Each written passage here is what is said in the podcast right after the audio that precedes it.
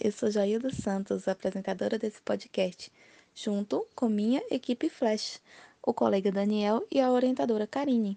Somos do Centro Juvenil de Ciências e Cultura de Vitória da Conquista, e esse podcast faz parte da nossa iniciação científica no ensino médio.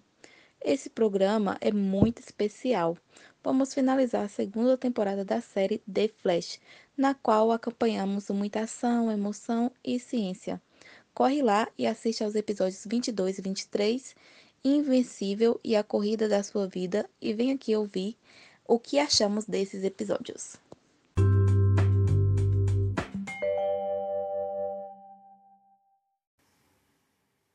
Olá, já estamos chegando no final da segunda temporada, né? Um grande caminho até aqui.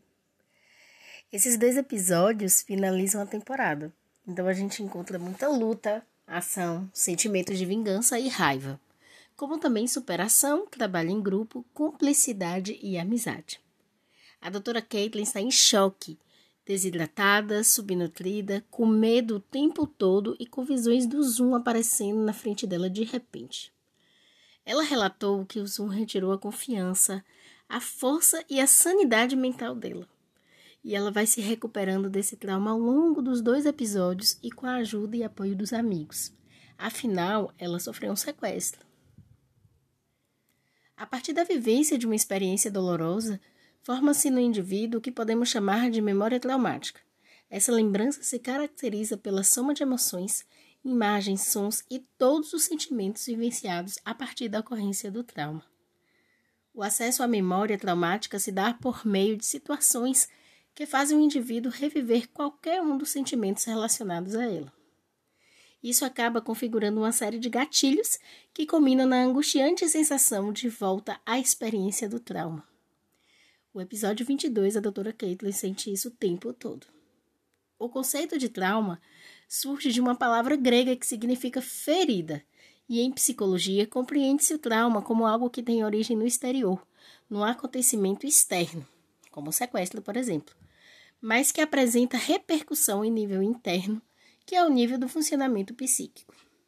Além da doutora Caitlin, o enredo da série inteira trabalha com o trauma de Barry pela perda de sua mãe.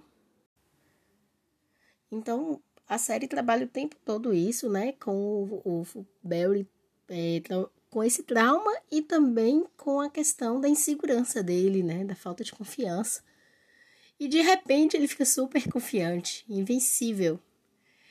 Joy e Dan, o que vocês acharam da personalidade invencível e confiante do Flash? Porque a equipe dele estava toda preocupada com ele com relação a isso. Ter autoconfiança e confiar que algo vai dar certo é muito bom. Porém, é preciso ter cautela ali, né?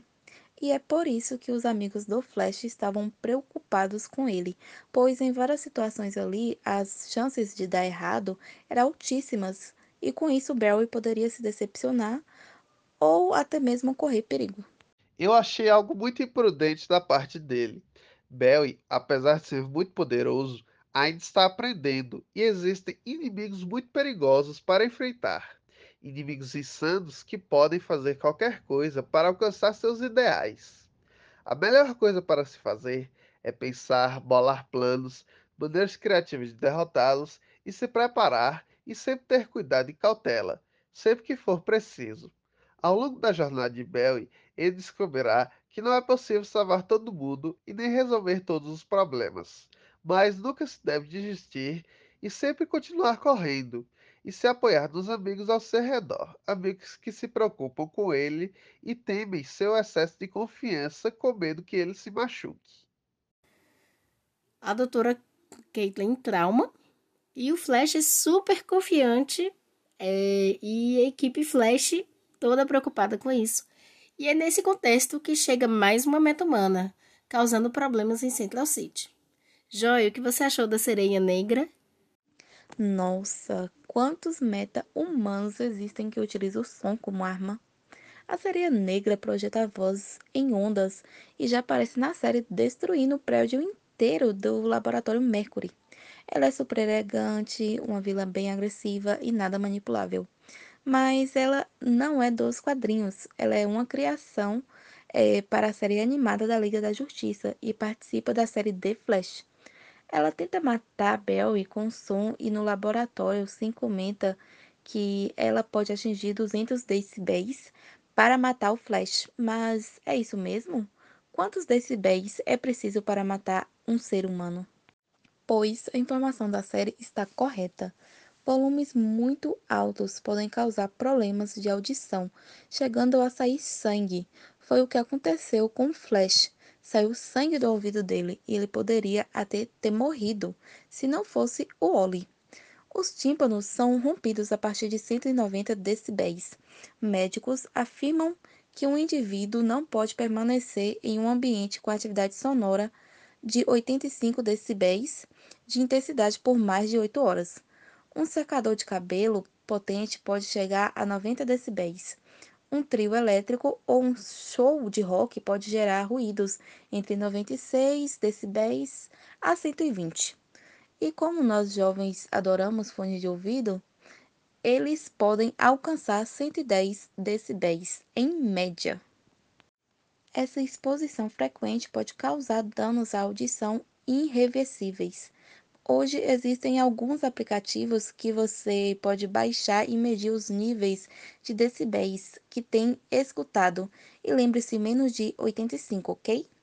Daniel, nosso projeto poderia se chamar A Biofísica da série The Flash. Aqui aprendi que é quase impossível separar essas duas áreas das ciências. E como você é integrante da equipe Flash que ama física, conta pra gente sobre o amplificador de ressonância. É real ou invenção da série? É real. A ficção fica em Flash correr em volta da cidade para fazer essa amplificação. A ressonância acústica é gerada quando uma fonte emite um som de frequência, número de ocorrências de um evento em determinado intervalo de tempo, igual à frequência de vibração natural de um receptor. Como em todo tipo de ressonância, ocorre uma espécie de amplificação do som, aumentando a intensidade deste. Outra coisa legal que lembrei aqui é que na série eles dão exemplos sobre a frequência da matéria com o cantor que quebra o vidro com a voz. A física sugere que a voz é capaz de quebrar vidro. A cada pedaço de vidro, assim como todos os materiais, possui uma frequência ressonante, isto é, a velocidade com que vibra quando se choca ou recebe outro estímulo, que pode ser, por exemplo, uma onda sonora.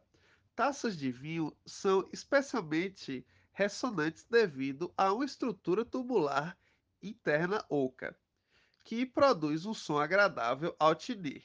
Sua voz fará as moléculas do ar em volta da taça vibrarem em uma frequência, forçando-a a vibrar também. Se a nota for emitida suficientemente alta, o copo irá vibrar até quebrar. Além de ter uma voz poderosa, a cantora também terá que contar com um pouco de sorte. Mesmo que você consiga excitar as moléculas do copo, não é garantido que você conseguirá quebrá-lo. A quebra depende do tamanho dos defeitos próprios da peça. Por isso, se uma diva se dispuser a quebrar uma taça com a voz, ela precisa torcer para que os efeitos microscópicos sejam suficientemente grandes para cederem à pressão de um som. Portanto, é possível sim quebrar um copo de cristal, desde que a frequência da voz for a mesma que a frequência natural do copo. Esse fenômeno é o que chamamos de ressonância. A trama finaliza com o Flash derrotando o Zoom. Claro, ele é o super-herói, mas o preço que ele paga é muito alto. A perda do pai, e como já discutimos em outro episódio, o luto, a dor do trauma da perda da mãe toma conta de Barry e ele recomeça onde a história dele começa, na cena do assassinato da sua mãe, e assim abre espaço para mais uma temporada. Eu particularmente fiquei chocada com a cena, porque eu pensei que ia ter ali um, né, uma finalização e na verdade voltou a um recomeço. Pra gente assistir, instigar a gente a assistir a temporada 3.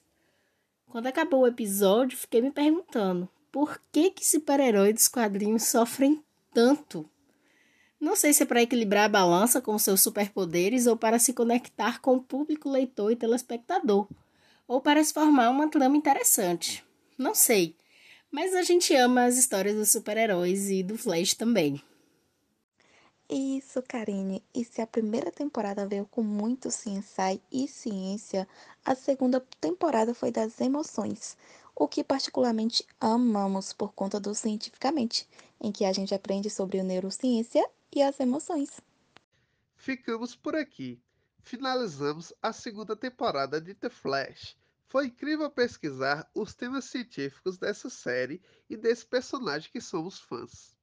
Obrigado pela audiência e dedicação em aprender com a gente.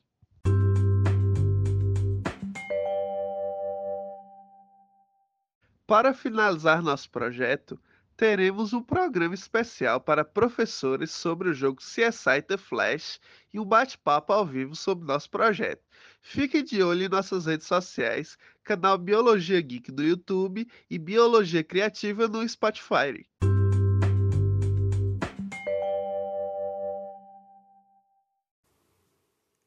Gostaria de agradecer imensamente a você que ficou aqui até o final desse programa e também que nos acompanhou ao longo da temporada 1 e temporada 2.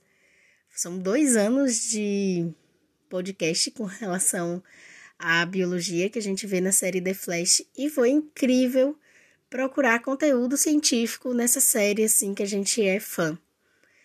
Então, muito obrigada pelo apoio de vocês, foi muito importante tudo isso.